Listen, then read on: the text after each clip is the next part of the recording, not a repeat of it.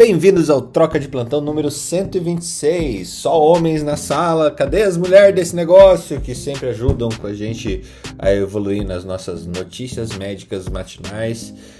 É, sobre as diferentes perspectivas, diferentes olhares da medicina. Finalmente subiu uma mulher para ajudar a gente. Adriana, por favor, ajude. Tá subindo aí, é, justamente para a gente conversar a respeito das grandes ou pequenas evoluções que acontecem diariamente dentro da medicina, da saúde, da biologia, da biotecnologia, da política, da sociologia, da antropologia que acabam afetando a nossa vida diária. Bem-vinda, Adriana, já que você. Começa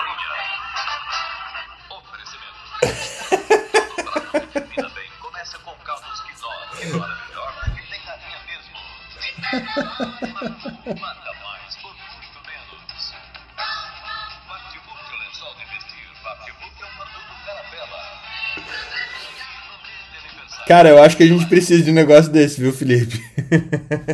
Eu- a gente Cara, tem que colocar alguém para vender o nosso espaço publicitário de manhã, viu? Não. Se a gente tivesse Mafu hoje em dia, não tinha coronavírus. Mafu matava tudo. Adriana, bem-vinda. Você que foi a, a primeira mulher aqui a pular para falar conosco. Você falou que ia ter, ter notícia só depois. A Ana chegou com o caderninho dela, mas tem algum algum spot da hematologia aí já pra gente começar, já que eu abri para ti? ti? Bom, é, a gente tem sempre novidades. né? Eu acho que a hematologia ela tem uma velocidade de novidades, novos tratamentos, é uma coisa extraordinária. O Jung sabe disso tanto quanto eu. É sempre uma aflição você ver uma novidade, um novo tratamento, uma, um tempo maior que a gente ganha na vida dos pacientes, mas ver que isso eventualmente não é para todo mundo, né? Eu estava vendo outro dia uma paciente minha, ela é do INCA, eu coloquei ela no estudo clínico já há cinco anos. Ela está usando imunoterapia para um linfoma Hodgkin que trataram há cinco linhas prévias. Ela botou uma foto no Instagram dela indo a um casamento. Eu olhei aquela foto e falei, nossa, essa menina, se ela não estivesse nesse tratamento, ela não estaria ainda nesse casamento. O que, que, a gente muda na vida de um doente é uma coisa extraordinária. Porém, ela é uma exceção, ela não é a regra. Então, isso é uma coisa que deixa a gente muito frustrado, porque eh, eu poderia estar fazendo isso para 100% dos meus doentes, eu só consigo fazer para 20%, 10%. Então, acho que ao mesmo tempo que é uma, uma felicidade você ver essa conquista, ela trabalhando, ela viva, cheia de vida, ao mesmo tempo isso a gente vê que é para poucos, sabe? Dá, um, dá uma dor. Então, mas assim, de novo, a gente tem sempre que estar é, na, na busca para que isso seja para todo mundo. Ah, putz, mas é, é- essa felicidade e dor em si é muito é muito interessante, né? E é, é, será que daqui a 20, 30 anos, quando o tratamento esperamos é, vai estar mais barato, mais disseminado, mais conhecido, a gente não vai conseguir acessar mais gente?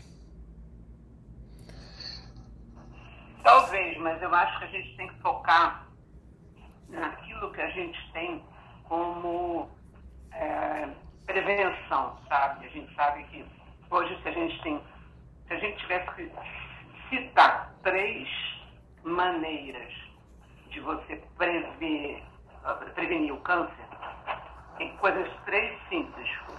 Um Papa Nicolau nas mulheres por ano, desculpa, um Papa Nicolau uma vez na vida já vai mudar a vida dessa mulher.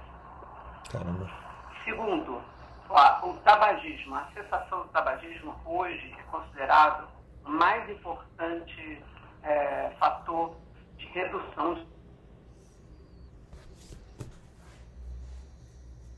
pescoço, eh, estômago, bexiga, mama, enfim, tem várias outras doenças que levam ao câncer pelo tabagismo. E uma mamografia a partir dos 40 anos. Então, tudo isso são três coisas simples. Você já reduziria lá. Só lembrando o seguinte: a população do Brasil que mais cresce são os, os, as pessoas com mais de 65 anos, que estão se aposentando, e muitas delas saudáveis, que vão ficar doentes daqui a 20 anos. Então, a gente tem que pensar na saúde pública e como esse, nesse contexto, né? Essas pessoas que estão envelhecendo e que vão ter mais câncer. Pô, perfeito, perfeito. É muito legal de ver a evolução da ciência nesse, nesse ponto, mas ver o quanto a gente está atrasado também ao mesmo tempo, né? É, quando você falou um Papa Nicolau na vida, eu fiquei imaginando que, cara, será que. Qual é o percentual da população, não sei se alguém tem essa resposta, percentual da população que nunca fez um Papa Nicolau? O Felipe pode até falar, ah, pelo menos 50% da população. Ok, eu até aceito, Felipe. Mas a população, femi... a população feminina que nunca fez um Papa Nicolau é, é algo.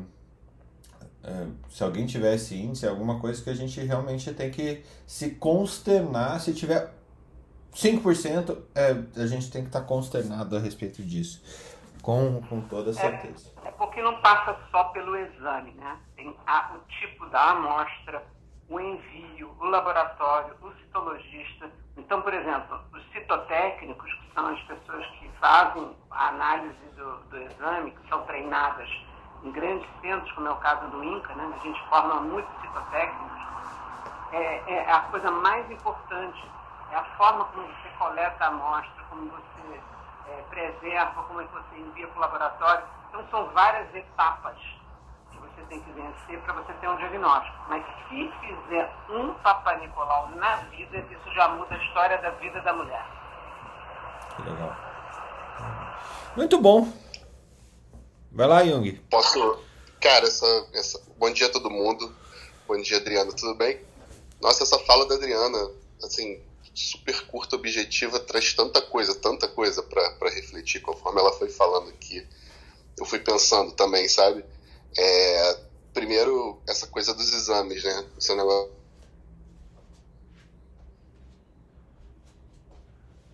Que a gente pede de maneira desnecessária e que a gente não consegue interpretar depois porque a gente pede completamente fora de contexto, né? E os exames que realmente fazem diferença na vida das pessoas, como a Adriana citou aí, eles não são feitos, né? Cara, eu recebo paciente às vezes no consultório com 20, 30, 40 páginas de exame laboratorial, com diversas coisas absolutamente inúteis, inúteis e algumas com resultados alterados, que desencadeiam intervenções desnecessárias ou essa terceirização da decisão, né? Porque o cara que pediu, cara que pede determinados exames sem um motivo claro, não nitidamente não sabe por que, que pediu, e ao não saber por que pediu, ele tem uma tendência a terceirizar a interpretação do exame. O que eu particularmente acho menos pior, porque pelo menos quando bate na mão do especialista você consegue interromper a cadeia, né, que pode levar a mais procedimento desnecessário, etc. Porque ainda tem o cara que pede sem saber, interpreta entre aspas e ainda toma uma decisão equivocada, né? Então tem esse aspecto aí da fala da Adriana. O outro, sem dúvida, é essa, esse paradoxo que a gente sente na oncologia, na hematologia, da excitação, os tratamentos novos, incríveis, que melhoram a sobrevida da, dos pacientes de uma maneira que a gente nunca tinha visto antes, com mecanismos de ação é, é, completamente inteligentes e, e, e, bonitos, isso associado à frustração da gente deles serem acessíveis para uma minoria de pacientes, né? A gente que trabalha no SUS e no privado, você parece estar em dois universos diferentes e é uma frustração enorme, assim, você não poder dar acesso para mais pessoas, né? E aí tem um terceiro aspecto, Adriana, não sei se você concorda comigo, que é uma coisa também que eu sempre penso a respeito, é como às vezes a gente, isso é um processo que a gente tem que lutar contra, eu acho, porque a gente tende a raciocinar dessa forma, assim como a gente tende a tomar outro tipo de exceção como regra também, né? A gente que vem de uma época em que a oncologia é, é, tudo era muito baseado na quimioterapia, né? E muito mais insucesso do que sucesso. a gente tem uma tendência a se apegar ao sucesso, né? Aquela coisa, o cara da exceção. E aí você fica muito feliz quando um paciente que, via de regra, não iria bem, vai bem. Estou falando dos tratamentos mais antigos, tá? E você fala assim, cara, mas então, vale a pena. Olha como vale a pena, olha como esse cara tá bem. E você esquece, não esquece, mas você dá menos valor a todos aqueles que foram muito mal e que você talvez pudesse ter tratado de uma outra forma, né? Que pudesse ter exposto menos os caras a tratamento tóxico. Aí você faz tipo um, é tipo um, uma hipervalorização, hipervalorização, um viés de confirmação por conta do resultado que você gostaria de ter, achando, não, olha só, se eu conseguir resolver um, então tá certo, eu tenho que sempre buscar isso. E você esquece o possível dano que você causou em vários, né? Que a gente causou em vários, tratando com base no que a gente viu na exceção. Nossa, está perfeito, Inclusive, isso é muito claro, vou dar o um exemplo do câncer de mama, tá?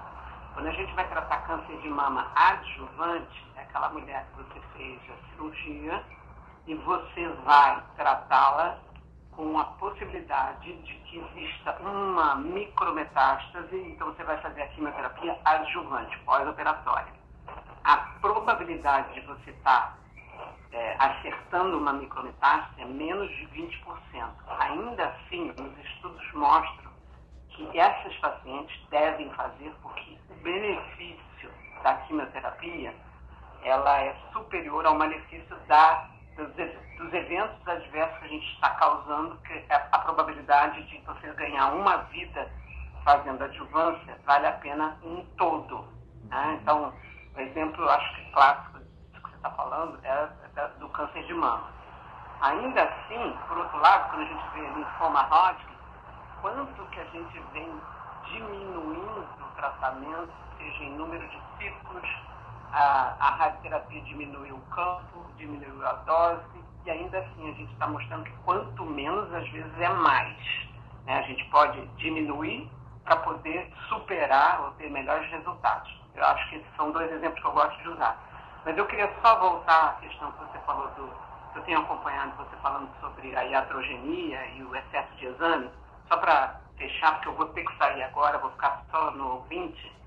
O, outro dia eu recebi um paciente meu, que é meu doente com linfoma, que eu já trato há algum tempo, doente bem grave, já está em terceira linha, mas agora ele está ótimo que ele foi ao urologista, desculpe se tem urologista aqui na sala, mas eu achei essa história ótima. O urologista pediu vários exames, entre eles CA125 e CA15.3, que são exames, são marcadores tumorais que a gente usa para câncer de ovário, câncer de mama. E aí eu perguntei para ele, por que, que o seu médico pediu esses exames? Aí ele falou, eu não sei. Eu falei, então, você, olha só, se os resultados estiverem errados ou estiverem alterados, ele vai ter que te encaminhar para um ginecologista, tá?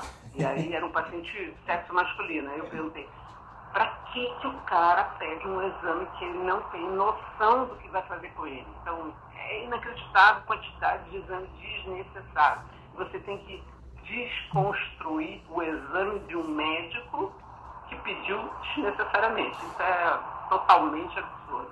Gente, eu tenho que ir, mas eu vou ficar ouvindo, tá? Vai lá, Adriana. Não, e o legal da tua fala aqui é que o impacto desse, desse pedido de exame já está posto, né? Mesmo que ele não faça o menor sentido, você vai ter um paciente que vai conflitar a credibilidade do médico que pediu com a credibilidade do médico falou que isso é um absurdo, né? Então, assim, a intervenção já foi feita. É, e, e, Acaba sendo controle de dano, cara. Você pega que, aquele, aquele, aquele início equivocado e você simplesmente vai fazer controle de dano, porque é isso que você falou, o dano inicial já está feito, que foi plantado na cabeça do doente a semente de que ele é, pode Inception, né? Inception, você é. homem está com câncer de ovário, pode isso. estar com câncer de ovário.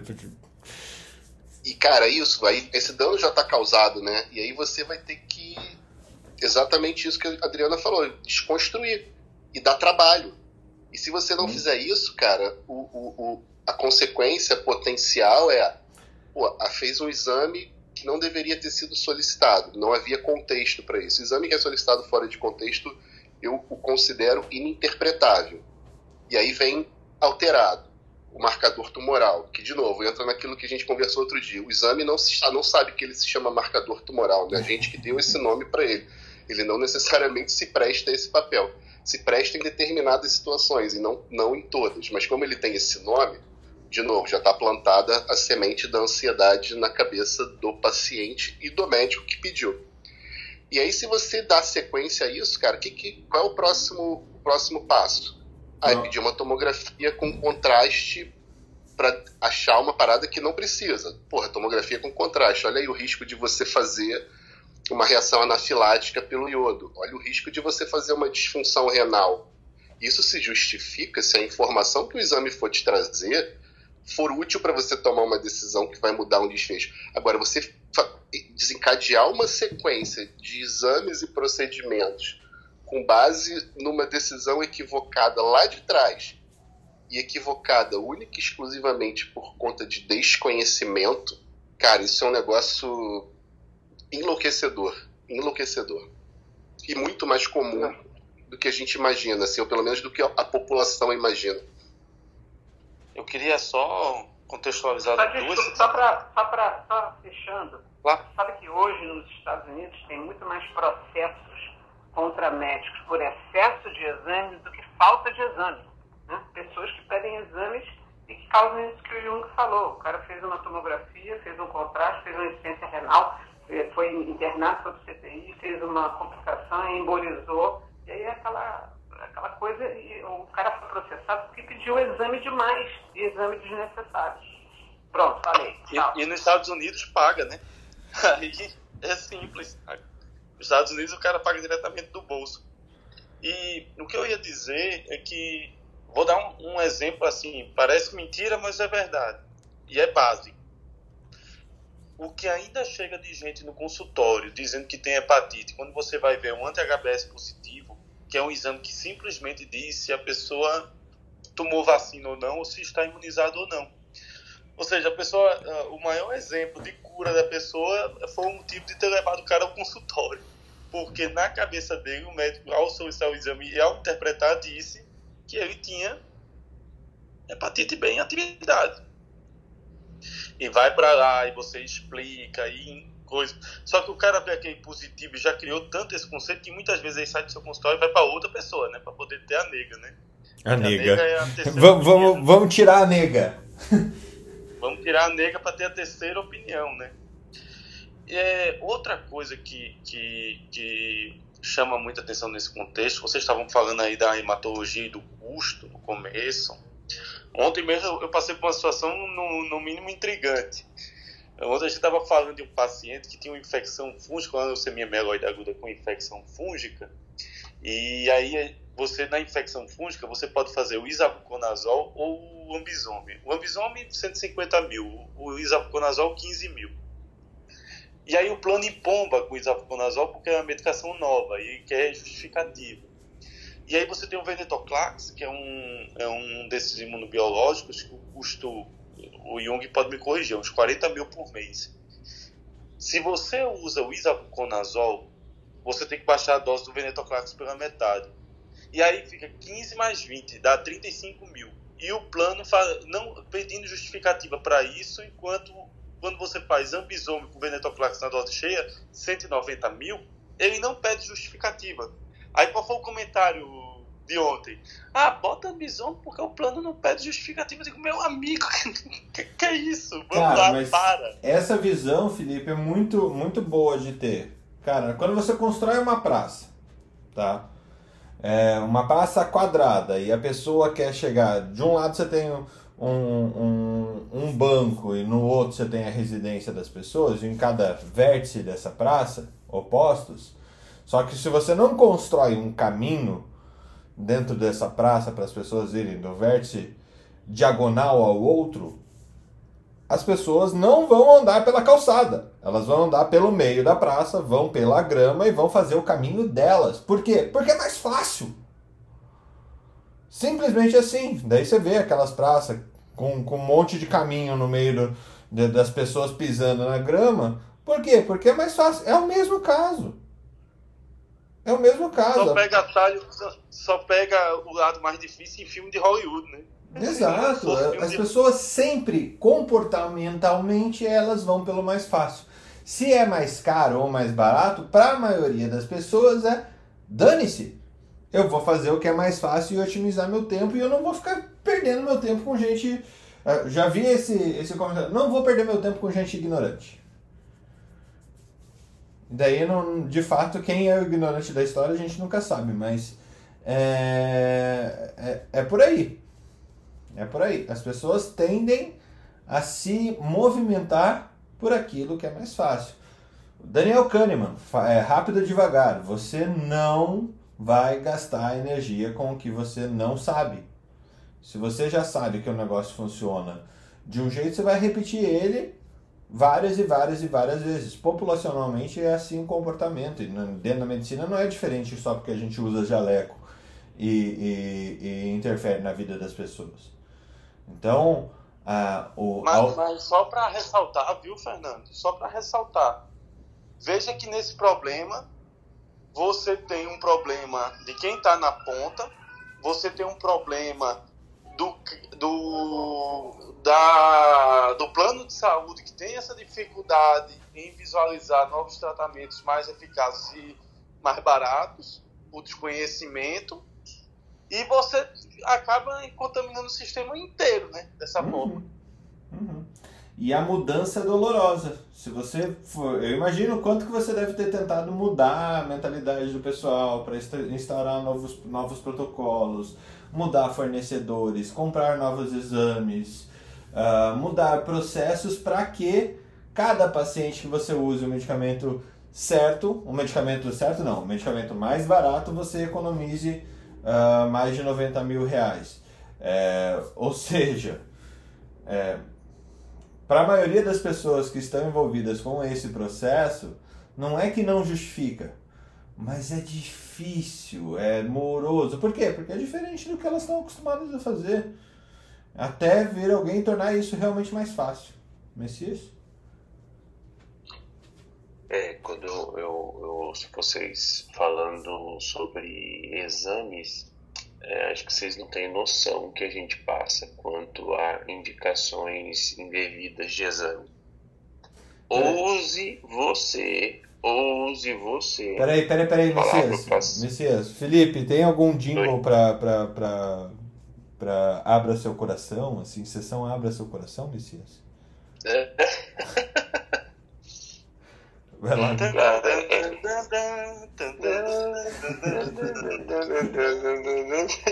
Por aí. Você sabe, isso é Romeu e Julieta. No final, nós vamos tomar veneno e morrer abraçados por causa dessa sociedade.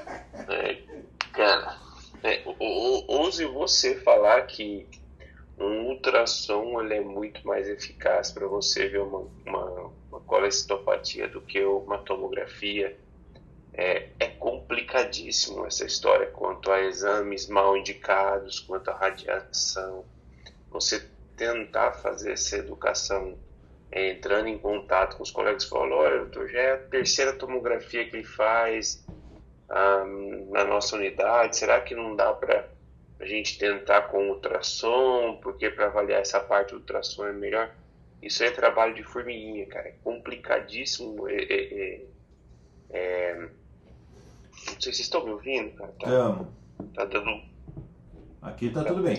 Então, assim, é complicadíssimo você, você conseguir é, mudar o conceito de pedido de exames de imagem porque eles têm, eh, muitos colegas nossos têm que a, quanto maior a máquina, maior a, a eficácia daquele exame, a curaça daquele exame de detectar.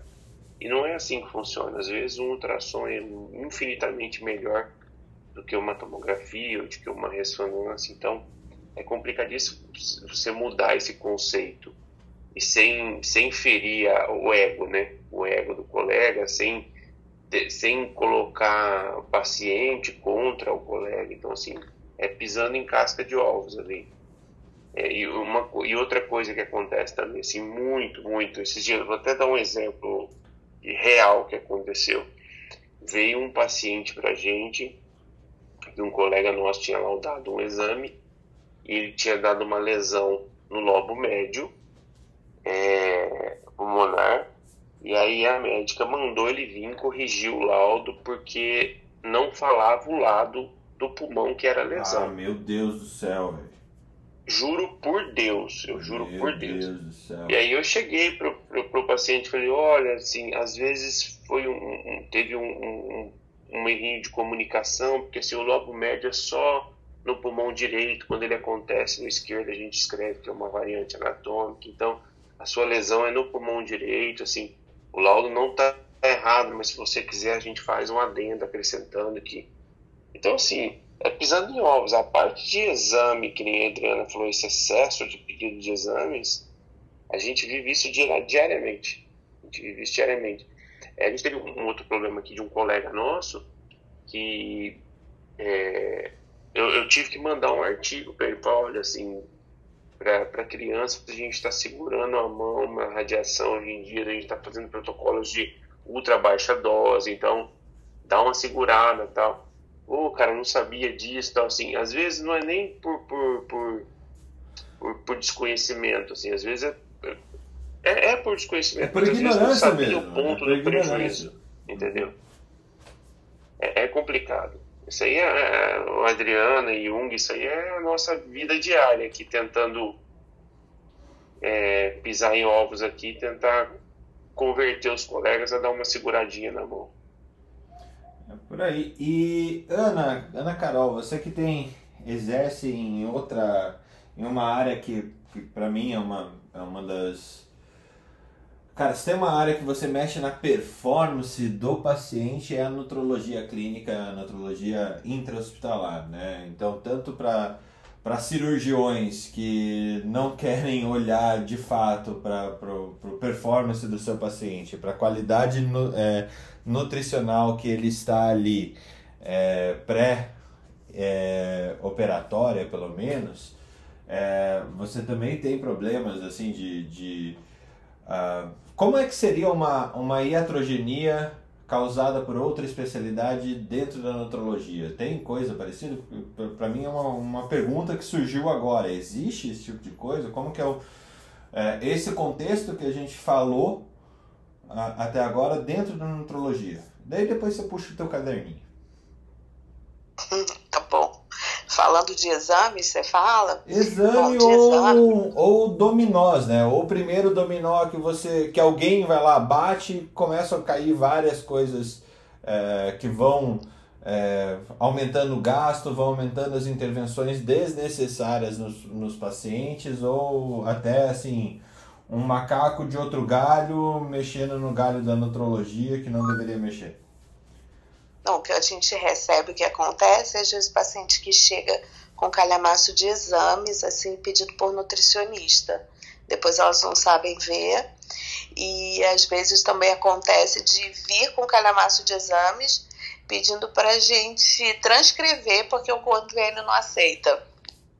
Daqui a pouco você chama um médium pra, pra, pra, pra. Como é que fala? Quando você recebe o espírito e transcreve o que ele tá falando pra você? Psicografar. É, psicografar os exames e as necessidades. Não, e isso vai ficar cada vez mais comum, não só de nutricionista, né? Porque agora todo mundo vai fazer tudo, né? É, tá, assim, a minha, uma funcionária que eu tenho aqui chegou mostrando pra mim a fórmula que ela tava fazendo pra melasma. Aí eu fiquei olhando assim, aí eu fui ler, ela me mostrou a receita, aí tá escrito lá, bichectomia, não sei o que. Eu falei, mas essa mulher aqui é dentista, por que, você tá tratando melasma com ela? Ah, não, mas ela sabe fazer. Eu falei, ó, isso aí é uma coisa muito séria. Se você eu ia numa dermatologista, não acho que você deveria fazer isso.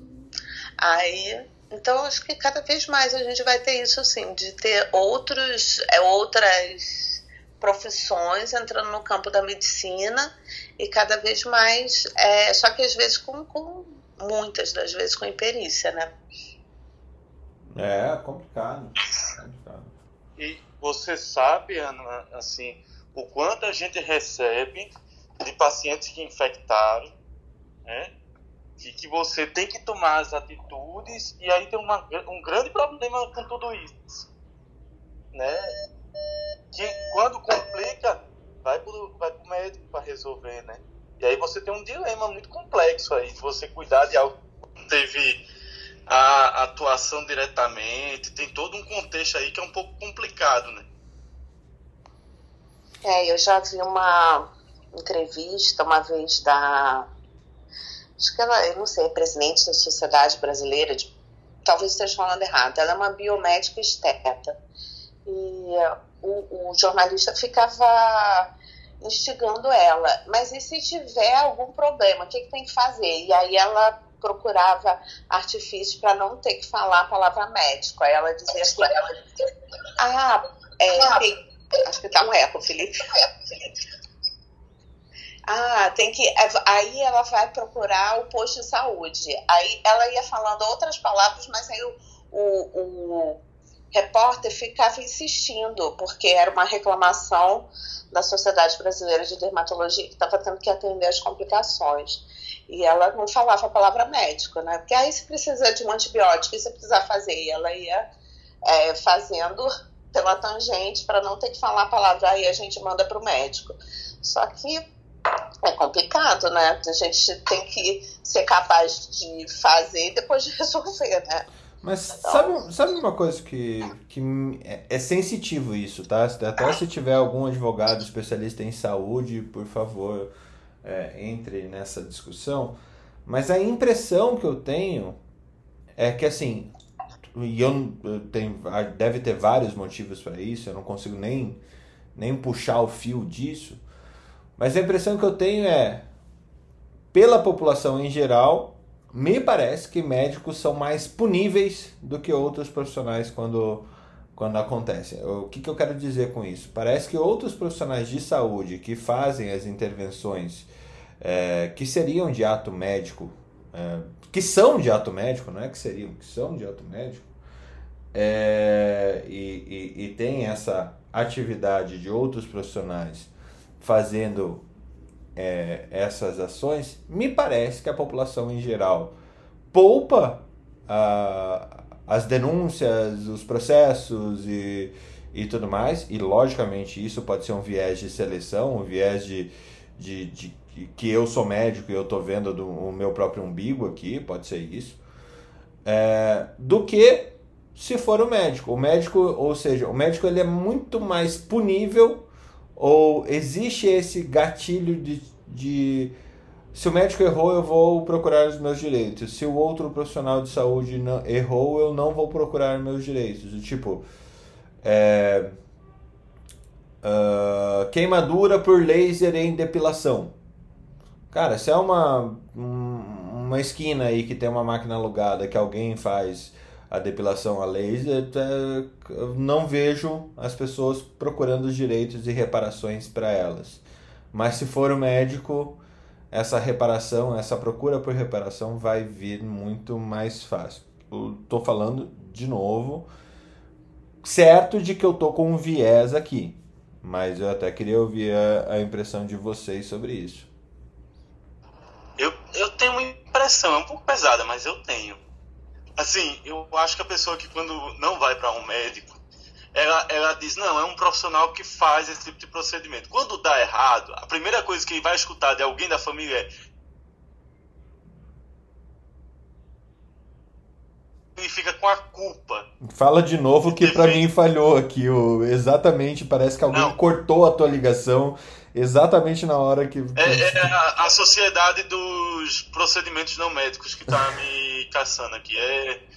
Não, eu tava dizendo assim, quando você vai e dá errado com um não médico, a primeira coisa que você vai escutar da sua família é você devia ter feito com um médico. É a primeira coisa que ele vai ouvir. E aquilo ali fica meio que uma culpa para ele. E ele acaba não indo atrás, é, reconhece, aí tenta não mexer mais nesse vespeiro, aí vai atrás de um médico para tentar consertar, e aí sai do ensejo. Enquanto com o médico não, ele fica com essa cobrança. Ah, eu fiz com um médico, então devia ter sido perfeito. Eu paguei mais caro para não acontecer isso, senão eu pagava mais barato com outra pessoa. Blá, blá, blá, Eu acho que isso é uma das coisas. Segundo, vai muito do rapó também do cara fazer todo aquele miçangue, todo aquele balai de gato lá para poder chegar e a pessoa se apaixona. Não, meu Deus, quem vai fazer é tal pessoa, não é médico, mas ela é excelente, o Instagram dela é lindo, ela é maravilhosa, ela conversa comigo sobre coisas que nem precisava conversar. Então, o, o rapó também pesa nessa questão de, de denunciar ou não. E é E por importante, fim- é importante. O cara que não faz isso, ele tende a se ferrar.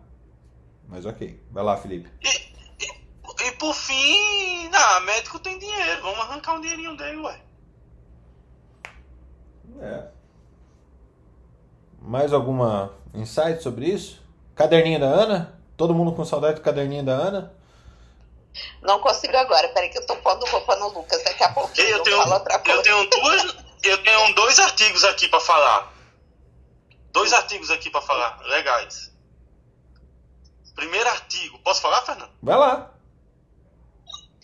Primeiro artigo. Ah, saiu um artigo no New England sobre plaquetopenia induzida por vacina e o tratamento. Eles identificaram o antígeno que, ao se ligar com um anticorpo, forma um imunocomplexo contra a plaqueta. E, ao identificar, conseguiram mensurar o tratamento com imunoglobulina e o impacto que ela tem na, no tratamento de plaquetopenia induzida por vacina.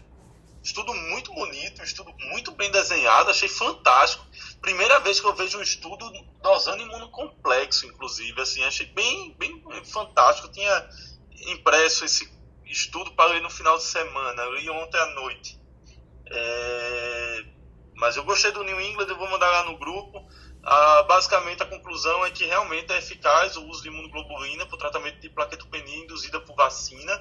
Você tem como mensurar esse imunocomplexo que causa plaquetopenia, né, por estudo, não comercialmente, e consegue identificar especificamente quais são as plaquetopenias induzidas por vacina.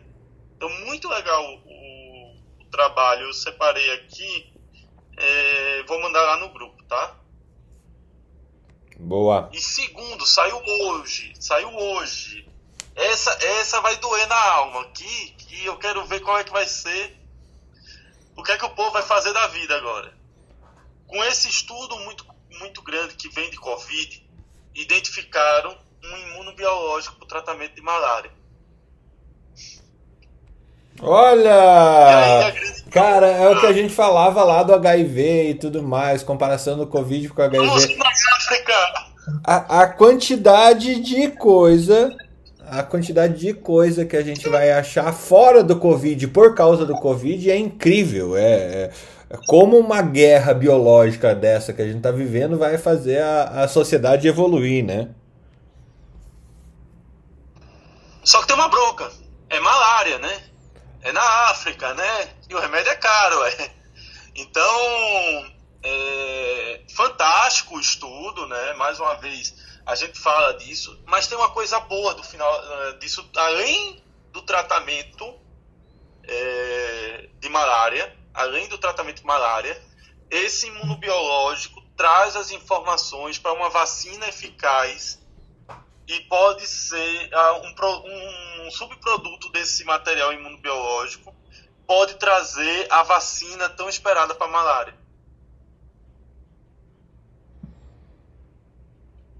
Nossa, com certeza. Caramba, é, é- de novo, eu, eu- essa, essa questão do, do- das pandemias, o, o salto científico que a gente dá em todas as áreas da medicina é incrível.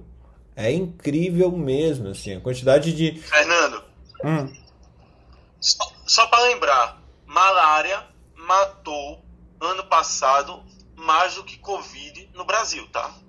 Então todo ano malária mata na- no mundo mais do que morreu por ano no Brasil. Então, uma vacina de malária é definitivamente uma, um- uma mudança de estigma, principalmente na África, né? Principalmente na África. Eu- eh, isso só é comparado com a vacinação na década de 70 de sarampo.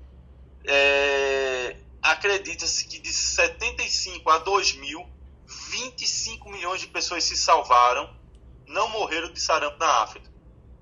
25 milhões.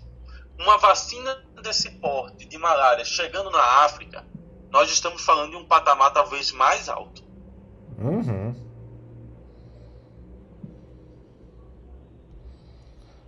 Espera que eu me perdi nas telas aqui do, do celular. Não, com certeza, com certeza. Não é à toa.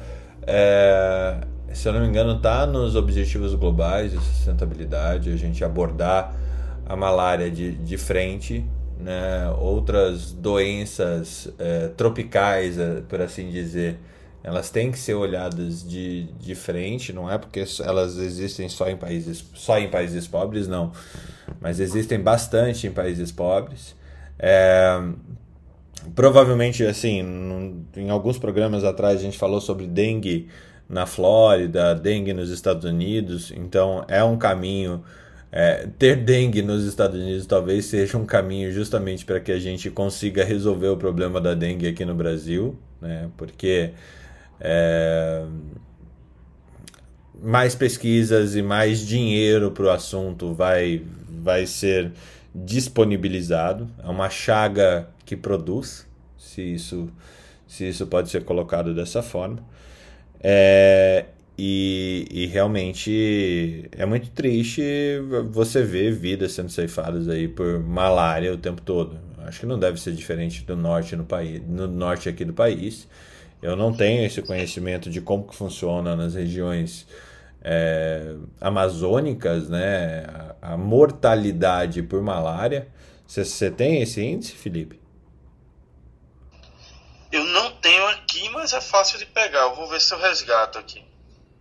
Ah, e, e malária e leishmania, eles além de trazerem uma mortalidade muito alta no mundo, é um custo de tratamento também muito elevado, tá?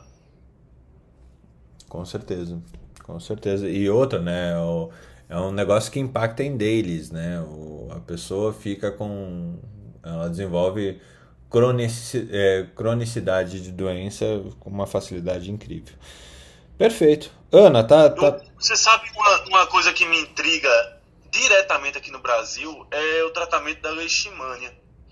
Porque já na a, a Índia tem um estado da Índia tem um terço dos casos de leishmania do mundo. Eles têm um hospital de nove andares só de calazar para esse para esse estado. Eles já fazem é, anfotericina lipossomal em dose única numa dose alta, de 10 miligramas por quilo. E o Brasil ainda usa a dose de 21 miligramas por quilo dividida em 7 dias. E é uma coisa que eu não entendo. Como é que você interna alguém e faz 3 miligramas todo dia durante 7 dias, tendo a possibilidade de fazer 10 miligramas por quilo numa dose única sem ter que internar? Bem, só para falar. Pronto, falei. Pronto, falei. Ana, temos o teu caderninho? Ou ainda tá na, na, na blusa que tá ao avesso? Dois minutos. tá bom. Tiago Rodrigo, notícias. Já dá, tá descendo no elevador, pronto. Ah, então beleza. então vamos. É, é, retratos, Não, re- na escola não. é, retratos de uma mãe médica que tenta ao máximo se manter e- e- atualizada e atualizar as outras pessoas, né, Ana? Ai, gente, é uma luta. Por isso a Luciana falou, tô arrumando as crianças, eu falei, super me identifico. Porque de manhã não quer acordar, não quer ir pra escola, tá chorando. Aí, mas conseguimos, já desceu agora com o Alexandre. Aqui em casa cada um com uma. Vai um com o banheiro e um com o outro. Acorda, lava, dá comida. Então cada um é responsável por uma. Aqui é que eles estão com horário meio diferente. Então, o Alexandre já levou o André na escola e voltou para pegar o Lucas. Aí eu tava aqui acordando, enquanto eu tava ouvindo vocês, acordando ele. Mas ele não quer levantar, não. Que ele entra mais tarde que o irmão mais velho. Aí por isso que Aqui fica. em casa também. É, eu vou levar a mais nova e venho eu vou levar a mais velha e venho buscar a mais nova. Então eu acordo mais cedo, faço o café das duas, acordo a mais nova, dou banho e dou o café pra primeira. Aí é o tempo que a mãe acorda pra ir dar banho, é o tempo que eu saio. Aí quando eu volto, a outra já tomou café e aí assim a gente vai, esse circuito reverberativo, entendeu? Tem que ser assim mesmo. É, Ô, Ana, Marinho, que ele Ana, fala que ele é o Ana. único que faz isso. Ô, Ana, pelo amor de Eu dou Deus. banho às seis da manhã, porque às seis e meia tem Clubhouse. Ô, Ana, Fala, pelo amor de Thiago. Deus, fala, porque o Felipe vai te interromper, minha linda. Não, ele Tiago, não Precisamos de você, do seu caderninho. Tá uma troca de Sim. experiências. Você me Não, ignora. Mentira! Você sabe que isso é mentira. Eu tenho prints dos nossos. da- da- da- das nossas conversas privadas que provam o contrário. Eu te dou altas dicas amorosas. Ô, gente, ó, vou fazer o caderninho então. É, eu tava até lendo uma, começando a última que eu li agora, que eu fiquei até. É triste, né? Mas o ex-secretário de saúde do estado do Rio de Janeiro faleceu, médico, é, Carlos Alberto Chaves, e ele faleceu de Covid. Ele ficou, teve, não sei se vocês lembram que teve um monte de troca na, no Ministério, no Ministério, na Secretaria de Saúde do Rio nos últimos meses, é, muitas trocas, muitos casos de corrupção, um foi até preso, e ele tinha ficado de setembro a maio desse ano. É, 71 anos e era uma pessoa ativa, era pneumologista, corria todos os dias 6 quilômetros.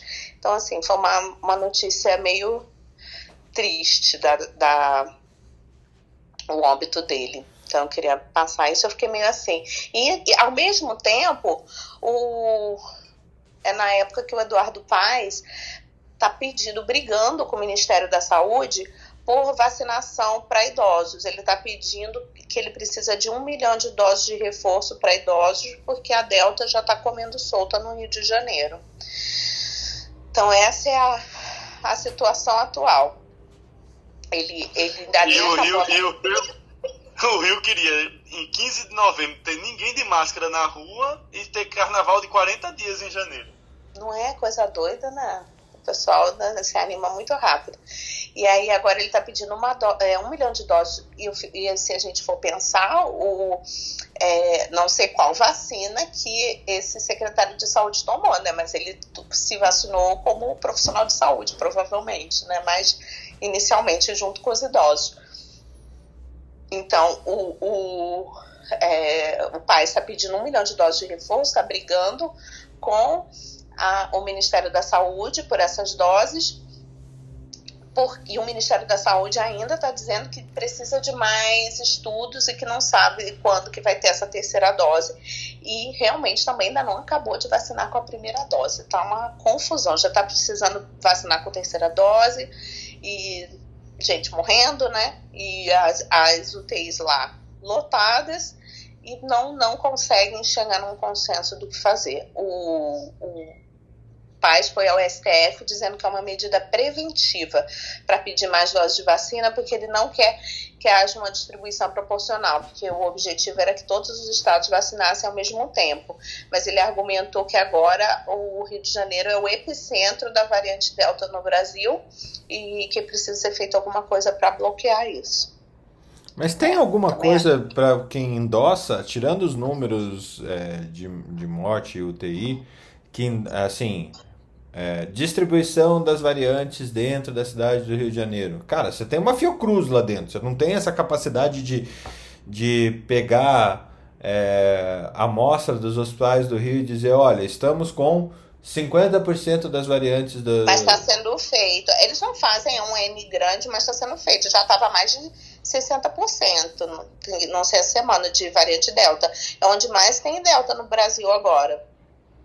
Mas aí você tem que pensar algumas coisas. O que é que está acontecendo? Primeiro, as amostragens estão viciadas em locais que eles têm pego os pacientes locais do mesmo local. Ou seja, se é do mesmo local, um vírus vai transmitindo para as pessoas ao redor, é o mesmo vírus, é a mesma variante. As amostragens não estavam sendo bem distribuídas. Segundo, o número de amostragem é menos de 1% do número de exames positivos, o que torna essa amostragem um pouco falha. Né? O ideal seria uma amostragem de 5% para poder ter uma tipificação suficiente para você dizer se é predominante ou não. Porque, por exemplo, aqui, aqui, no, aqui o estado de Pernambuco foi muito inteligente. Ele pegou 20 profissionais que ficaram doentes que cuidaram dos pacientes que chegaram de Manaus e aí 15 amostras deram é, P1. Ah, a variante predominante na época era de Manaus. Não era. Não era. Era porque ele pegou uma amostra viciada de um grupo Sério? que estava pegando pacientes que estavam atendendo É. o pessoal de Manaus, pô. Então, aquilo foi tendencioso para poder justificar os caras de fazer alguns tipos de medidas e compras sem, sem licitação. O que acontece Não com o Rio de. Janeiro é algo parecido. Não, Ele mas o quer LACEN, ele pega as amostras, ele pega as amostras de todo o estado, isso daí não. O LACEN faz isso é, recorrentemente, vem fazendo desde o início Mas a- a do- da quantidade, pandemia. o- A quantidade é por muito exemplo, pequena. É. é muito pequena. Se você for ver o LACEN de Pernambuco, eles está esperando uma licitação de três meses para poder fazer tipificação. Ou seja, daqui a três meses eu vou saber se tem delta no estado, tá entendendo? Aí, é, no epicentro da delta, a gente, tá, gente tá tendo que passar por esse tipo de processo. E aí dá aquela falsa impressão de que não tem delta no estado. É lógico que tem delta. É lógico que tem.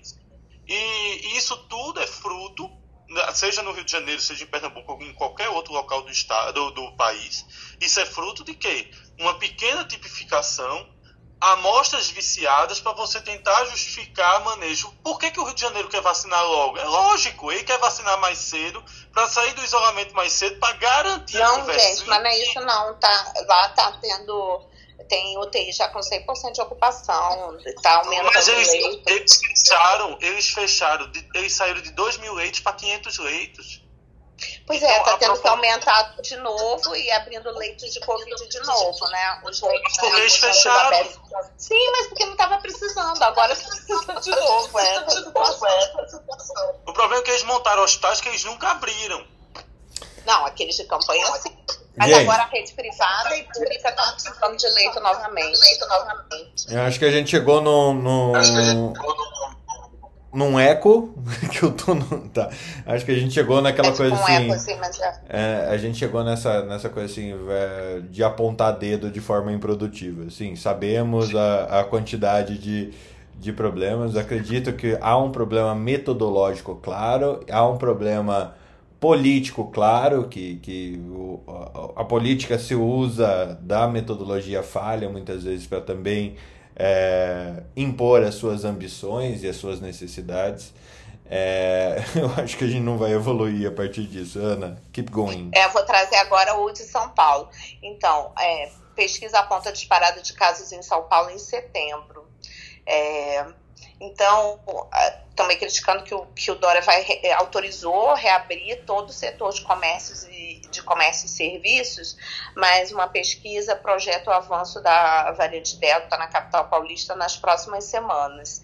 Então, ela já responde pelo aumento de casos no Rio e a previsão é que o mesmo aconteça em São Paulo a partir do mês que vem. Como foi feito isso?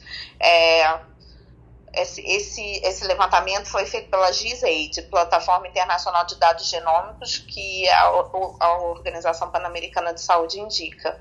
Então, mostrou que o número de casos mapeados da variante Delta no Brasil aumentou 74% nas últimas quatro semanas. E é, levando em consideração que existe uma média de 80 dias após o surgimento do primeiro caso de Delta para ver a explosão. Então, quando, enquanto primeiro, isso foi o mesmo que aconteceu em Israel, Nova York, Londres. Então, o primeiro caso da cepa identificado em abril em Londres foi dia 2, em Nova York no dia 10, em Israel no dia 16. E no Rio de Janeiro, o primeiro infectado é, com a variante Delta foi registrado em 26 de maio. Já em São Paulo foi no dia 21 de junho. Então, a previsão, não estou dizendo que vai acontecer, tá? Mas essa é a projeção para que em setembro a variante Delta também exploda em São Paulo. Então, é, o, na última sexta, o Rio decidiu abrir novos leitos exclusivos, né? Porque ao menos sete municípios estavam ontem com ocupação máxima de leitos de UTI para Covid-19. Isso em, em, no Rio de Janeiro. Então, gente, vamos ficar preparados, porque isso, não que isso vá acontecer, mas que isso pode acontecer. Então, vamos tomar as medidas que a gente puder para continuar se prevenindo, né? E de acordo com a Organização Pan-Americana de Saúde, a Delta já representa 90% das amostras do vírus sequenciadas no mundo inteiro.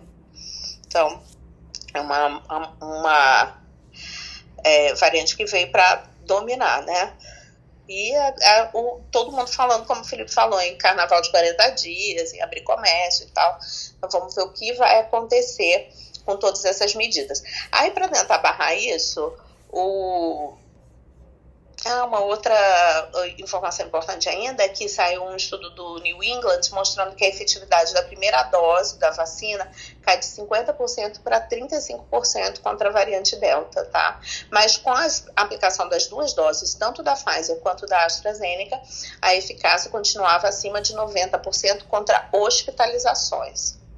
Não contra a adquirida, mas contra hospitalizações. É, aí... Posso complementar, Ana? Pode, pode, claro. É que te, saiu um, um, um viewpoint na, no JAMA, é, dia 18 de agosto, falando das eficácias, da, na verdade é confrontando a variante Delta no, no, no verão de 2021. Aí ele fala bem detalhadinho assim quanto a as porcentagens de resposta da, da de, com uma dose ou com duas doses que esse novo surto lá nos Estados Unidos está relacionado às pessoas que fizeram uma dose só e aquelas que não estão vacinadas. E ele fala bem a respeito da Janssen, da AstraZeneca e da Pfizer. Eu vou postar lá no grupo. É. Chega, a eficácia chega a, quando tem, tem as duas doses, a eficácia chega de 88% a 67% é, da Pfizer e da AstraZeneca, respectivamente. Eu vou postar Sim. lá no grupo para complementar essa sua. Isso é bom. Perfeito. É que esse acima de 90% é de hospitalização, mas não que a pessoa não possa ter a, a variante Delta. E agora, aí, com base nisso, aí já aconteceu uma coisa ontem que já mudou ontem mesmo, né? São Paulo disse que exigia um passaporte de vacina em bares e eventos. Aí disse que ia ser obrigatório ter um passaporte vacinal para frequentar bares e eventos e uh, a, é, esse passaporte ia ser com leitura por QR Code, inclusive, através de um aplicativo. Só que já deu maior reclamação, os donos de bares e comércio já reclamaram, e aí já mudou, que agora vai ser é, opcional. Recomendado, quem quiser faça, e se for um grande evento, vai precisar do passaporte vacinal. Antes ia ter o passaporte vacinal para abertura do, do, dos estabelecimentos e tal. Agora não vai ter, não vai ter mais tudo isso foi ontem. Ele falou que ia ter e agora já não vai ter. É, todas de Covid, antes de eu passar para essa outra aqui, essa outra eu posso também deixar para amanhã, que não é de Covid. E tem. E vocês viram que o Trump. Tem duas aqui que não são de Covid, eu posso falar amanhã. Vocês viram que o Trump foi fazer. Isso é muito sério, um discurso é, para os apoiadores dele, falando para que os apoiadores deles é, os apoiadores dele se vacinassem, que a vacina era boa, que, as, que ele tinha tomado e que as pessoas tinham que se vacinar, e ele foi vaiado. Então, assim, é, você imagina que eles criam uma narrativa tão forte que depois até o próprio líder deles, é, quando dá uma mensagem, não penetra. Agora, então, agora quando... que o Bolsonaro não fala que a vacina é boa mesmo, né? Não sei como vai ser. Eu só sei como vai ser. Eu sei que aqui, viu? Aqui a turma muda muito mais fácil do que nos Estados Unidos. verdade. É verdade. É verdade mesmo. Isso daí o pessoal muda. Agora. O PT odiou a CM e apoiou a CM a depender do mandatário, né? Sim. Aqui, aqui o que tá é. Então ele foi, ele foi defender a vacinação e o pessoal deu uma maior vaia para ele num comício no Alabama. Então, gente, a situação dos Estados Unidos é difícil. Nem o Trump falando para vacinar o povo que é vacinado. Não sei o que vai acontecer. Lembrando, que, o, lembrando que o Alabama é o estado com menor taxa de vacinação dos Estados Unidos, né? Menos de 30%. Né? Então, Deus, Deus os protege, né? Porque só, só Deus os protege, porque é a única coisa que vai restar. Porque não sei mais só, só, só lembrando que na gripe espanhola, a Louisiana foi o estado mais negacionista né, com relação à a, a, a, gripe. O governador era totalmente contra. Ele é, tem uma festa famosa na Louisiana em abril ele não abriu mão da festa, foi realizada a festa e 3, 90 dias depois foi a maior mortalidade dos Estados Unidos. Caiu o governo, caiu a população, derrubou o governo, houve nova eleição distrital e se tornou um exemplo para os outros estados. Então, gente. E as pessoas não aprendem também, né? com a história, mas vamos aguardar aqui para para ver o, aonde isso vai parar. Eu acho que só aprender, vai mudar, aprender com a história é muito difícil, Ana. Tem que estudar. É, Eu acho que eles vão fazer o seguinte: eles vão ter que criar uma nova vacina. Aí dizer que essa vacina é uma vacina republicana que foi testada, é a única que vale, é boa, e aí eles vão conseguir vacinar essas pessoas. Senão não vão conseguir. Acho que é a minha única sugestão para salvar a vida deles. Ó, essas eram as notícias. Eu tenho notícia para amanhã. Agora eu vou guardar umas, umas que não são de Covid para amanhã. Muito bom, muito bom. Muito obrigado mais uma vez. É, Postei lá, Ana, já. Ah, obrigado. É, uma que eu Eu nem queria. falei, achei, achei engraçado. Eu, quando eu entrei na sala, eu, eu, eu, eu vi o título da sala e comecei a rir. Eu não falei isso. Achei engraçado. É, acrescentando. Gerou toda uma. Gerou toda uma angústia quando você não entrou, né? Que a gente ficou aqui, cadê a Ana? Putz, cadê a Ana? Cadê a Ana? Aí tá tocando música. crianças, das crianças. Aí ficou tocando a música do Clube do Bolinha aqui. É que você perdeu, mas na gravação vai escutar. Não, a Adriana, a Adriana salvou hoje. Ela entrou assim, mulher, mulher fodástica dando, dando é, notícias e, e, e point of views no, a respeito da hematologia. Realmente, Adriana é, é, é do peru essa mulher, hein, Jung? E, e assim, ela tem uma voz enfática e incisiva, né? Dá uma segurança. Ela é precisa. Cara, é- cirúrgica, né? Assim. É a mais cirúrgica entre os hematologistas do Rio. Jung.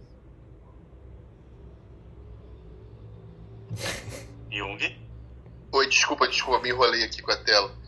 Não, sem dúvida, ela sempre. Eu conheço a Adriana já há quase 20 anos, assim, cara. Ela sempre teve essa maneira de se colocar que faz assim a pessoa que tá com o mínimo de dúvida irradiando um pouquinho se tremer toda na base, cara. Se tremer toda na base. Foi tipo- minha impressão também. Cara, muito cuidado na hora de discutir com uma mulher dessa, porque, assim, se você não tiver pleno certeza de que, que você tá falando, você apanha, né? Apanha intelectualmente. É muito legal de Com ver classe, isso. apanha com classe, que Apanha é um dos com piores jeitos, cara. Aliás, todas que, que estão aqui, né? É, Tiagão, notícias do mundo psicodélico, quer dizer, psiquiátrico? Fala, meu querido. Eu tô abrindo pra você falar, pra falar a verdade. Hoje eu queria ouvir a Débora, não Thiago. a minha voz para as mulheres do grupo. Aí amanhã eu volto com tudo. Maravilha, Thiago. Obrigada pela gentileza. Pensei muito em você ontem, Thiago. É, ontem eu fiz uns pequenos drops de para a semana de Setembro Amarelo e até, até quero te convidar para fazer comigo, assim, porque eu tô vendo os seus reels, seus stories lá na, Instagram e são muito legais. São muito legais. Você explica sobre medicamentos, sobre sintomas e eu achei muito interessante. É, a gente está fazendo esses pequenos drops e a gente falou ontem sobre ansiedade, depressão, estresse pós-traumático e dependência química.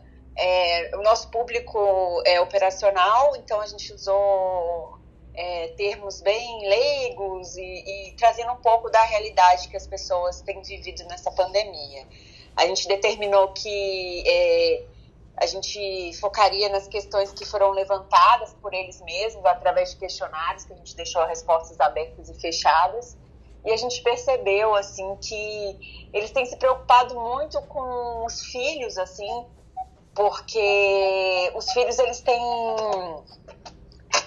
é, desenvolvido síndromes que a gente não percebia com tanta evidência e tanta frequência e intensidade né? Então assim hoje se você for numa escola é, de um menino de 5, 7, 10 anos, você pega ali uma faixa de 30% que tiveram extrema dificuldade, até com ajuda é, psiquiátrica, para poder conduzir essas questões da pandemia. Foi bem complexo, assim. É, posso estar enviesada, mas eu acho que o Tiago pode me corrigir.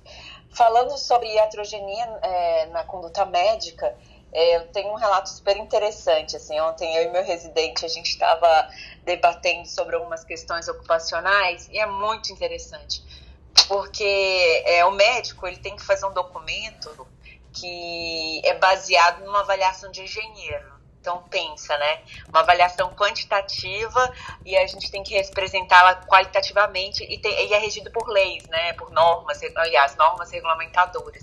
Então é, é, é um desafio, é muito interessante e às vezes a gente se questiona como essa pessoa chegou até aqui, mas tudo bem, vamos lá. E aí a gente estava avaliando é, quais eram as luvas que as pessoas estavam usando e a gente se deparou com uma questão que estava me incomodando há alguns anos. É, as pessoas falavam assim, doutora, eu tô com coceira na mão por causa do creme que eu tenho que passar lá. Aí eu, eu como eu já sabia que eles usavam essa, esse creme é uma luva química para exposição a, agentes químicos e o agente químico era irrelevante, era uma coisa assim que não era abrasiva, não tinha em todas as cargas. Então, assim, era aquele excesso de cuidado, né? A gente. Eu pegava e isentava, falava, não, não precisa, não precisa. Até que meu residente me provocou e ontem eu fui mais incisivo. Cheguei e falei assim: olha, eu não quero mais luva química aqui. Não se justifica o uso de luva química. Ah, mas se o perito viesse, a gente for processar, eu falei: fala para passar lá no ambulatório que eu vou conversar com ele.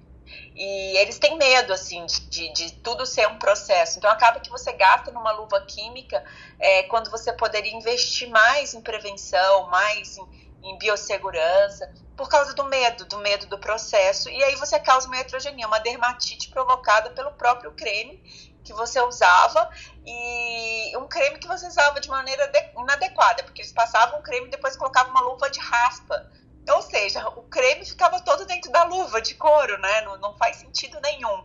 Você perdia tato, perdia sensibilidade e, e, e causava uma dermatite. Então, assim, é, às vezes a gente não tem que lutar todas as guerras, mas tem algumas que você pode deixar adormecer e depois você pode voltar com força. Então, ontem eu que tinha adormecido para essa questão. Aí hoje eu peguei, ontem a gente pegou, foi bem incisivo, a gente puxou é, do livro de dermatoses ocupacionais, a gente explicou qual era o ranking de afastamentos em doenças ocupacionais, realmente são traumas em dedos, em mãos, e a gente explicou que uma luva de raspa ela tem uma proteção química é, que não é o, o suficiente para um agente abrasivo, mas ela é suficiente para quando o agente químico é irrelevante. Então, a luva que eles usavam já os protegia contra essa possível, nem era provável, agente químico que era extremamente irrelevante. Então, fica aí um exemplo na medicina ocupacional de como as iatrogenias podem acontecer, né? É, e também essa questão de como e quando levantar a bandeira, né? É, é, muito bom receber residente porque aí a gente pode puxar referências bibliográficas muito mais imponentes que, que, que, vão se justificar. Obviamente que eu não vou conseguir fazer isso em todas as unidades, porque engenheiro pensa muito diferente de médico, mas assim, o primeiro passo foi dado. Excelente, Débora. Eu concordo assim, com você, principalmente naquela parte uh, que você falou a questão né, da, da, informação, questão né, de saúde do trabalhador, envolvendo a questão de saúde mental. Lembrando de que setembro é considerado setembro amarelo, que é o mês de prevenção né, relação ao suicídio. Então, acho que a gente pode fazer algo bem interessante para a conscientização e auxiliar a nossa grande população. Né? Estima-se que cerca de um milhão de pessoas tirem a vida, né, a própria vida no mundo, apesar de que isso ainda é muito diagnosticado, né? Então, é, possivelmente são muito mais pessoas. E as tentativas, né, Débora, a gente colocar em torno de 4 a 7 vezes esse número. Então, é muita coisa. É muita gente tentando assim, né, se matar. Então, é um mês, aliás, é um mês, né, é um ano, né? A gente tem todo dia, mas é um mês voltado para essas questões. Uh, acho que depois de mim seria o Jung, né? O Jung ou o nosso também muso da medicina do trabalho, Alex. O homem mais bonito da medicina do trabalho, Alexander. Cara, eu já falei no início, eu vou passar pro Alex aí, cara, e depois, se precisar, eu dou uma complementada aí. Valeu, Thiago, bom dia. Oi, Débora, tudo bem? Alex, manda bala aí, cara. Oi, Yuri, agora a gente é amigo, né? Ah, que gracinha. Só agora. Pô, realizei, Só- realizei um sonho. Obrigado, Débora. Gente, eu falei, eu até mandei mensagem lá de gente pra, pra dizer que eu tava de boa, sem possibilidade aqui de falar justamente da demanda, mas na verdade eu queria até fazer uma pergunta é, pro Felipe. Eu vi uma matéria que achei é, muito interessante sobre a questão da, dos testes que estão sendo feitos sobre a vacina de HIV. É, e aí o- eu li alguma coisa no artigo sobre o quanto que a Covid, as, as pesquisas, e eu vi o, o Felipe falando anteriormente sobre a malária, não sei se ele falou sobre essa questão da vacina de HIV, e achei muito interessante a, a correlação dos avanços que, que podem a vacina, eh, as vacinas de Covid terem contribuído para esse tipo de pesquisa eh, da vacina do HIV. Lembra que eu falei lá sobre a questão do, do pesquisador, que, que já desenvolveu mais de 50 vacinas, e que ele parou, ele aposentou na hora que ele tentou fazer vacina para HIV. É, e aí eu queria ver do, do Felipe aí, se ele, se ele leu essa matéria, se ele está por dentro. Eu achei bastante curioso, queria ouvir a opinião dele. Não sei se, se, se serve pergunta nessa hora da manhã. Da manhã. Não, aqui não tem hora pra treta. Oportunamente, eu queria também perguntar, já que o Felipe vai falar da vacina da dengue, para ele falar da, da, da, do HIV, para ele falar da ataque 003 da dengue. Se ele, se ele, o que, que ele acha também, que ele acha também. Tá, é, sessão, sessão vacina aqui, vamos lá. É, primeiro, a, pela primeira vez na história, uma vacina de HIV consegue chegar numa fase 2 de estudos. Né? É, é, fasa- passar de uma fase 2 para fase 3, fazer em seres humanos. É espetacular isso. né? O, eles estão se baseando, é, se você for ver, os novos imunobiológicos que saíram para a Covid, eles são inibidores de dois marcadores de parede, CCR5 e CXCR4. O CXCR4, para quem é da hemata, é um velho conhecido da- do HTLV? E um marcador até do tratamento de, de, de um linfoma específico induzido pelo HTLV. Você tem hoje medicações anti-CXCR4, como o mogamulizumab, que é uma medicação que vem sendo usada para diminuir a atividade do HTLV e, por consequência, também diminuir a atividade tumoral e da paraparesia espástica induzida por esse retrovírus. E aí vem o CCR5, que vem sendo usado para Covid. Inclusive, a gente falou em um troca de plantão de uma das drogas do CCR5, o inibidor CCR5 para Covid. Já existia um, CCR, um inibidor de CCR5 chamado Maraviroc, que foi utilizado nos dois casos de cura de HIV, mas que foi num contexto muito específico. E aí o estudo vem crescendo com relação a essa droga e no Covid ele ganhou uma proporção maior, porque como foi utilizado em ampla escala no Covid, acabou sendo aproveitado também para pacientes com HIV.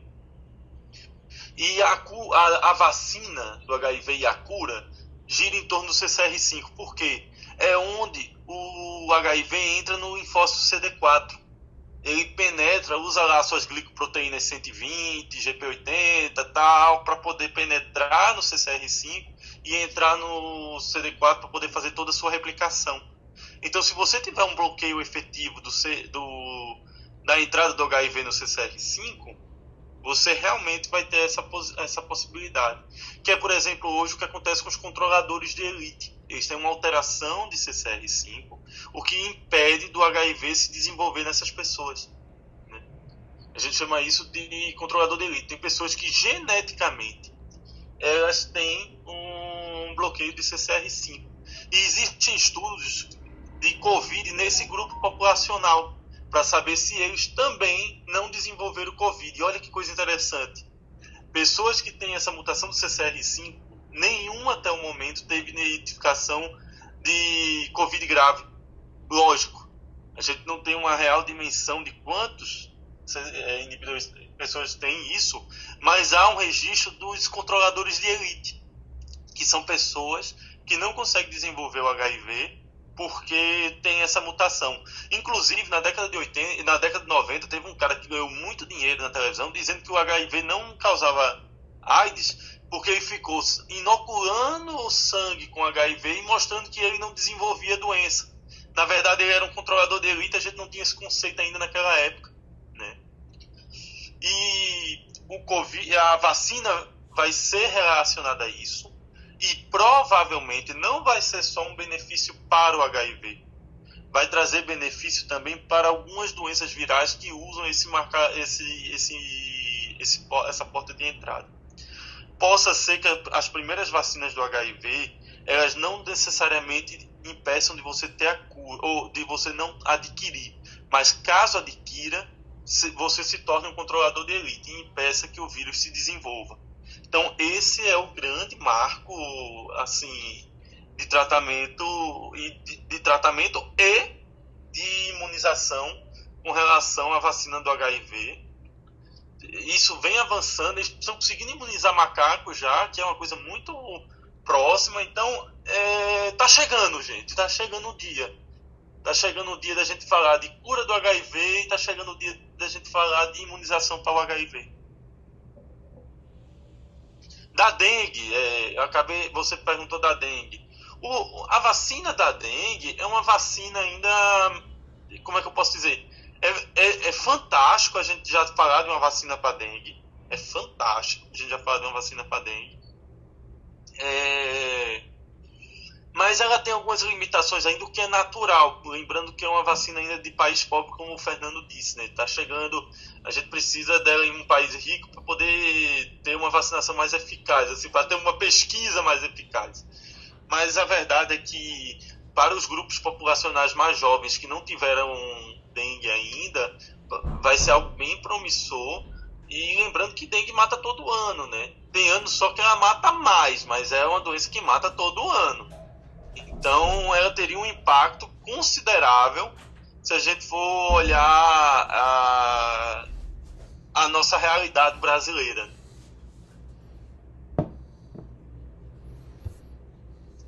Nos próximos 10 anos a gente fala de vacina para dengue, vacina para malária e vacina para HIV. Vê que coisa. Valeu, Felipe. Obrigado, cara. É uma mudança de paradigma. Gente, eu tive que me ausentar da discussão aqui. Sigam, sigam, ou eu trago uma notícia assim, tipo, Shazam. Manda. Manda. Ah, não... Você seria o tio Marvel? O que, que é? Que é? Você seria o tio Marvel? Hum, não, não conosco.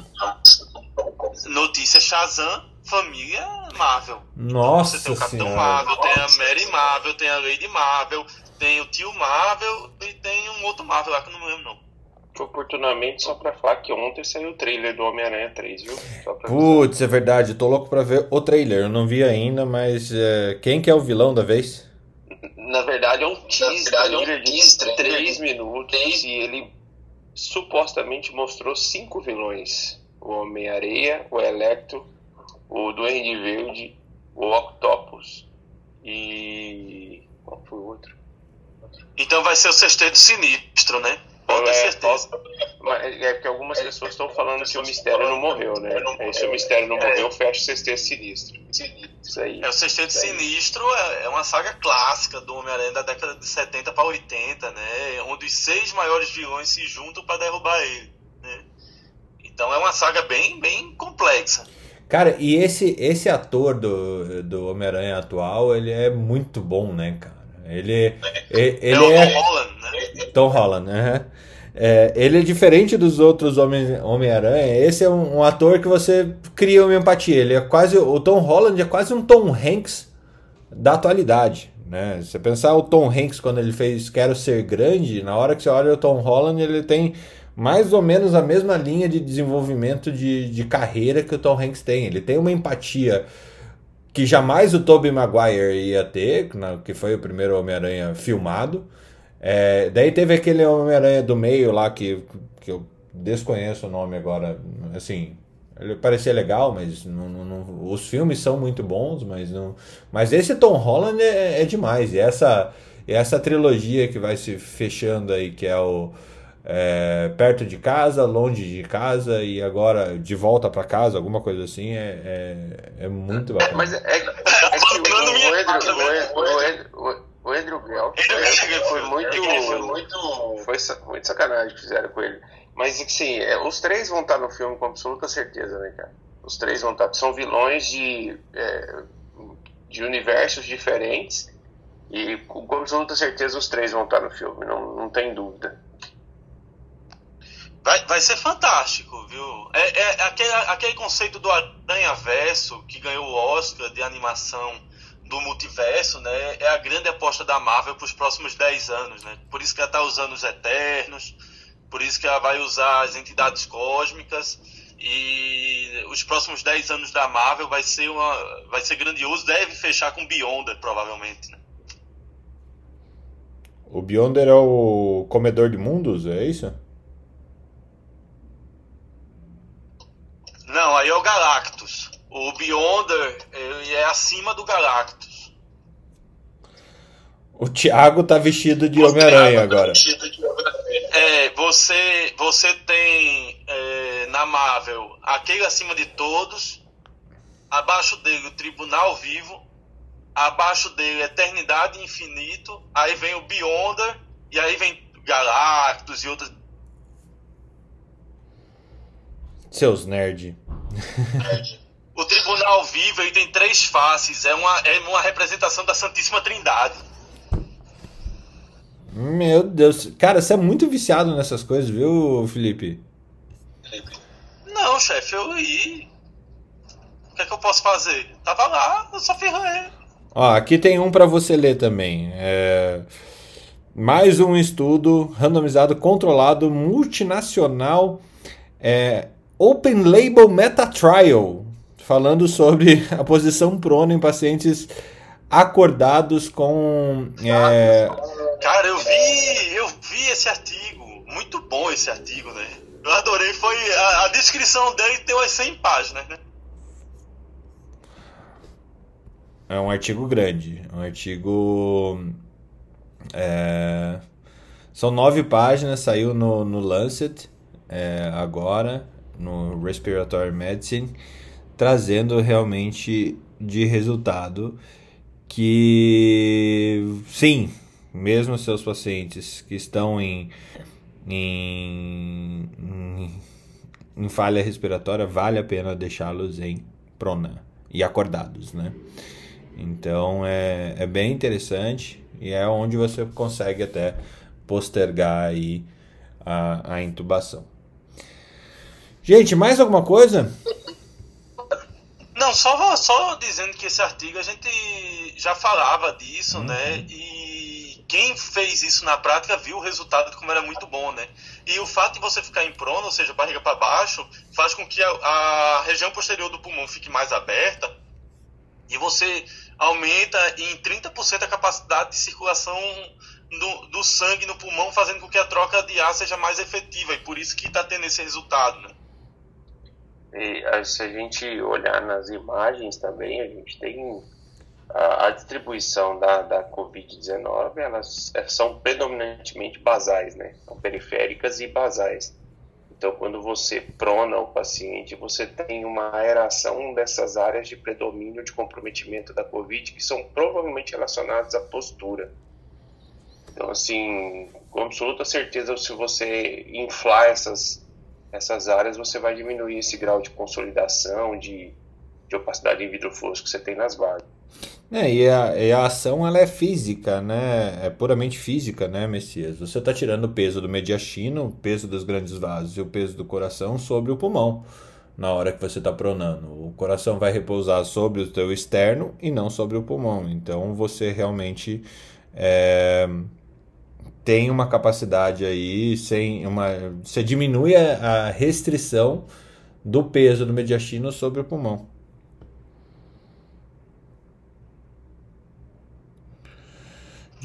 Só. Só. E lembrando que o pulmão direito tem o lobo médio, então o esquerdo não tem, né? Assim. É o que descobrimos hoje no Troca do Plantão, né? É o que descobrimos hoje, né? Que, cara, que, que coisa fantástica, né? Assim, legal. Sabe, eu, eu, eu ainda tô tenso, assim, cara, lobo médio Sabe, sabe que Felipe, canalha, não disse de qual eu, pulmão. eu, não, li- eu não ligo dessas coisas, cara. Eu, é, assim, o que me, me incomoda um pouco é a maneira como é transmitida a mensagem, sabe? A, é, a gente sabe que existe um desvio de, de informações de uma pessoa para outra, né? Aquele telefone sem fio. Mas a, a pessoa chegou falando, olha, se o laudo está errado, você tem que corrigir, entendeu? Aí eu liguei para um amigo meu e falei, olha, aconteceu isso, isso, isso, tal, vou modificar aqui um, um termo aqui, mas não porque o laudo está errado. Tá? Ele falou, não, sem problema, pode mudar. E aí eu mudei só para entregar para o paciente, entendeu? Complicado isso. É, meio que é, você deu uma tapa de luva no cara, né? Você deu Qual uma foi tapa o de luva. tema? Ai, eu perdi essa. Perdi essa. Ah! É, foi no momento do clube do Bolinha. Fala pra Ô, mim. ô, Ana, é que chegou um paciente pra gente lá, falou, é, eu gostaria que, minha médica falou que o laudo está errado porque não falou que lado está a minha lesão. Ele tinha uma lesão pulmonar, né? E a lesão pulmonar era no lobo médio e ele, ele queria saber o lado que era porque a doutora Ai, falou que meu estava errado. Deus, coitado Eu do expliquei. médico. Aí eu falei, olha... O, cara, mé- o é, médico, no caso, era o Messias, né? Não, Olha, o médico tem um que não nódulo no baço. não Tem-. Tem um nódulo no baço. Em qual baço? O, o esquerdo. É. É, aí eu É, falei, tudo eu falei, olha, às vezes pode ter tido um um probleminha de comunicação, tal, de, às vezes é, pode ter interpretado assim de uma maneira errada a escrita nossa, que isso acontece e tal, é, mas a gente tem o, o lobo médio do lado direito, tá? Ele é normal do lado direito. Quando ele acontece do lado esquerdo, a gente cita como uma variante anatômica. Então, assim, a sua lesão é no pulmão direito, mas espera aí que eu vou acrescentar entre parênteses aqui logo médio, pulmão direito. Aí eu liguei pro colega meu se ele me autorizava a trocar o laudo. Ele falou, não, pode trocar, tá, eu troquei. Pra evitar, Nossa, evitar gente. problemas. E você foi muito educado. O bom é que é piada de médico, né? É o tipo de coisa que só os médicos vão entender a maldade que tem nesse comentário, né? É, e radiologistas. É, e, mas eu acho o pessoal técnico de exame também, com certeza. É, qual que era o nome da doença? Era citus cardíaco? Não, como que era? Que, que, que você não tinha. a- Citos inversos, né? Citos, citus inversus totalis. Totalis. citos inversos totais, que o coração vai pra direita. Exato. Não só o coração, como todos os órgãos. É tudo, né? É, o total Inverte. é tudo. Isso, aí quando você tem quando você tem destrocardia isolada, você tem que associar, procurar outras alterações, né, quando é destrocardia isolada. Você já, Mas já, citos inversos diagnosticou é um. Já diagnosticou um citus inversus totalis? Já tem bastante, Fernando. É comum, não é, não é tão raro, não. Tem bastante. É aqueles. É raro, mas Como assim, acontece muito. Tu, tu já viu quantos? Tu já viu quantos que eu fiquei curioso agora? Ah, uns três. Se eu Ah, visse um, três, cara. se eu visse, eu ia ficar surtando. Ah! É, o, o- é, Eu ia achar que O- eu tava vendo raio-x do problema- errado. Então, o problema é, é do laudo que você tem que. Aí você tem que lateralizar tudo, né? Primeira pergunta que você faz é, é se, se, se, se mandar invertido no, no, no, Daikon, mas aí não. Aí você, tem que falar tudo, olha, tipo, é, citos inversos totalis. Mas aí se você tem uma lesão, tipo, no lobo hepático esquerdo, o lobo hepático esquerdo tá invertido, entendeu? Então é Então, complicadíssimo, hepático cara. direito. É, lobo hepático esquerdo invertido. Hã? É um laudo chato, cara. pra você- É tipo seno e cosseno. Você podia falar assim, olha, é o, se é o seno do, da, do levógeo, é o cosseno do destro. Não, é Já pensou É nisso? porque assim, Felipe, se for algo operatório, você tem que falar pro cara que tá do lado contrário e É, e do não lado vai, esquerdo do lado já não vai saber o que é cosseno, Esquerdo do né? lado contrário? É, o cirurgião não sabe o que é cosseno, é verdade. Eu tinha, não tinha pensado nisso. Eu gostei da ideia de seno e cosseno pra laudo, viu? Não, eu, eu fico imaginando, o cara assim, putz, chegou, chegou um paciente. Fecha esse áudio aí, Felipe. É, chegou um paciente com. Pera, aí, eu vou fechar no teu lugar. Imagina um cirurgião cardíaco mudando de lado. Muda de lado pra cirurgia. E agora? É tudo do lado. É, o que eu fico imaginando é. O cara, aí sim, o pulmão direito, é o pulmão esquerdo que vai ter o lobo médio, né? É, eu, fico, eu fico imaginando o Messias, assim. É, putz, chegou. Tem, tem um, a gente fez um- um- uma tomografia e o cara tem é, citos inversos totais. Vou tirar alguns dias aqui para poder laudar esse negócio. E- Então, cara, os cis- os citos inversos sólidos, ele é, ele é um pouco mais complicado, né, cara? Porque aí você tem que procurar aquelas síndromes todas, né? Cartagena, é, aí é um saco. Tem que avaliar a saída de vaso, entrada de vaso, é mais embaçado um pouquinho. Mas o totalis é até fácil, cara. Tudo que é do lado direito, se você falar que é esquerdo, tá tudo certo. Vai lá, Newton. Contar só uma história. Bom dia, pessoal. Subi só para contar essa história aqui. Eu faço ecocardiograma, né? Então, essa questão dos sítios inversos, pra gente, a gente vê até com certa frequência, não é tão raro não mesmo. E, mas eu achei bem interessante um caso que eu fiz no exame, que eu começo procurando o coração, né, e tal, e quando eu não acho, eu já vou pro outro lado. Já para porque a gente já tá acostumado, assim, já é meio que um bizu, né? E, e um caso que eu peguei assim no exame, o cara descobriu que tinha sítios inversos quando ele pegou um tiro no peito esquerdo. É, ele foi, ele tinha um sócio né, numa loja e o cara tentou matar ele. E o cara encostou perto dele, estavam juntos lá, e a- é, atirou a queima-roupa do lado esquerdo dele, do peito. E aí quando ele foi pro serviço médico, tal, que foi socorrido e tal, ele descobriu que o coração dele era do lado, era do lado direito. E aí o cara escapou por conta disso. E aí foi que ele descobriu que ele tinha um cito, um, um inversos totais. Eu achei bacana isso. E passa na igreja que tu vai ter que pagar um ponto lá, viu, bicho? Porque tu liga pra Deus Foi e uma diz, coisa, foi espetacular isso aí, Felipe. Eu digo, cara, você nasceu de novo, meu amigo. Cara, fantástica essa história. Nasceu preparado para enfrentar a trairagem. Nossa Senhora. Nasceu pronto pra isso, hein? Cara, que fantástico. Eu nunca. Eu, eu nem sei se eu tenho. Eu, nem, eu não divulgaria depois dessa. Já imaginou o cara divulgar? Cara, eu tenho um destro cardíaco e tal. Então toma um tiro no peito direito. Pá! Felipe, foi isso que eu falei pra ele, cara, tu não diz essa história, entendeu? Tu não, não, não diz, fica na tua, entendeu? Vai que tem mais alguém que queira te atirar em ti, viu? Eu fico imaginando a frustração do cara que foi pra matar, né? Tipo, ele planejou, não, vou atirar no coração, es- no, no, no, no hemitórax esquerdo desse cara, na, um pouquinho abaixo da linha mamilar, porque eu vou acertar. Daí ele errou. Aí agora ele vai querer matar o médico, né? Que ensinou o lado errado do coração pra ele, né? Agora, ah, vou me vingar daquele médico que me ensinou errado onde é que atira. A lição do dia hoje, então, do nosso troca de plantão número 126. Se você for matar alguém, certifique-se que ele não tem uma destrocardíaca ou um citus. Cadê a Mariléo nessas horas pra mostrar? Fernando, você tem que ser uma pessoa boa, você tem que ser uma pessoa tranquila, coisas boas trazem pra você e tal. Você tem destrocardia? Não, então pronto. Não, você meta no meu tiro. Ai, gente, muito bom de terminar o programa é, dando risada tá desse matar as jeito. pessoas, vamos acabar o programa. Vamos acabar o programa ensinando a ma- Já imaginou a facada do Bolsonaro? Ah, vou esfaquear aqui o fígado pra ele morrer sangrando. Acertei o baço. talvez, talvez sangrasse mais, né?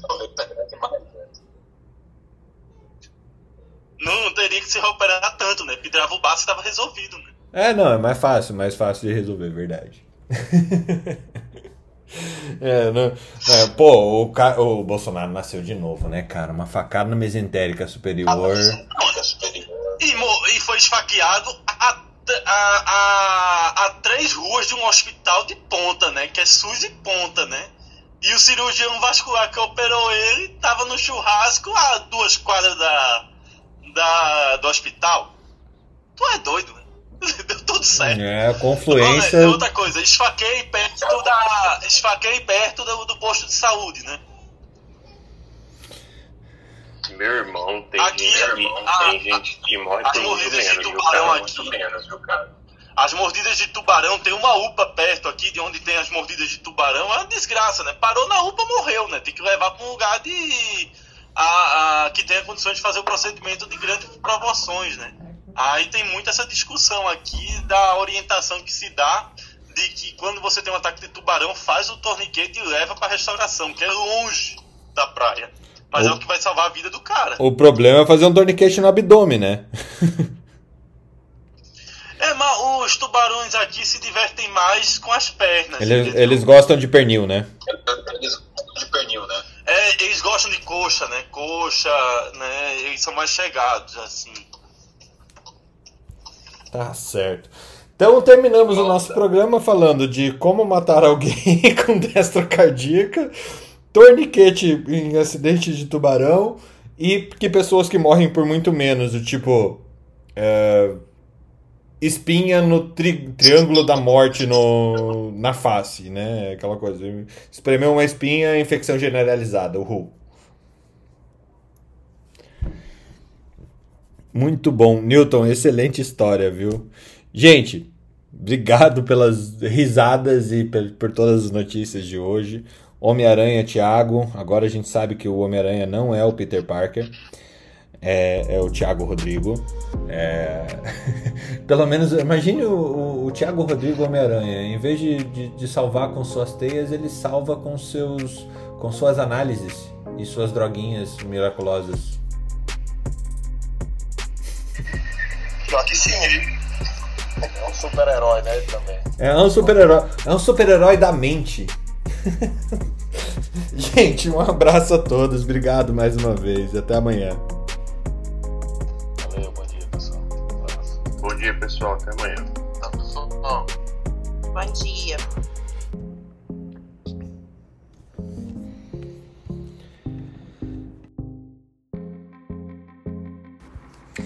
Academia Médica. Bem-vindo à revolução do conhecimento em saúde.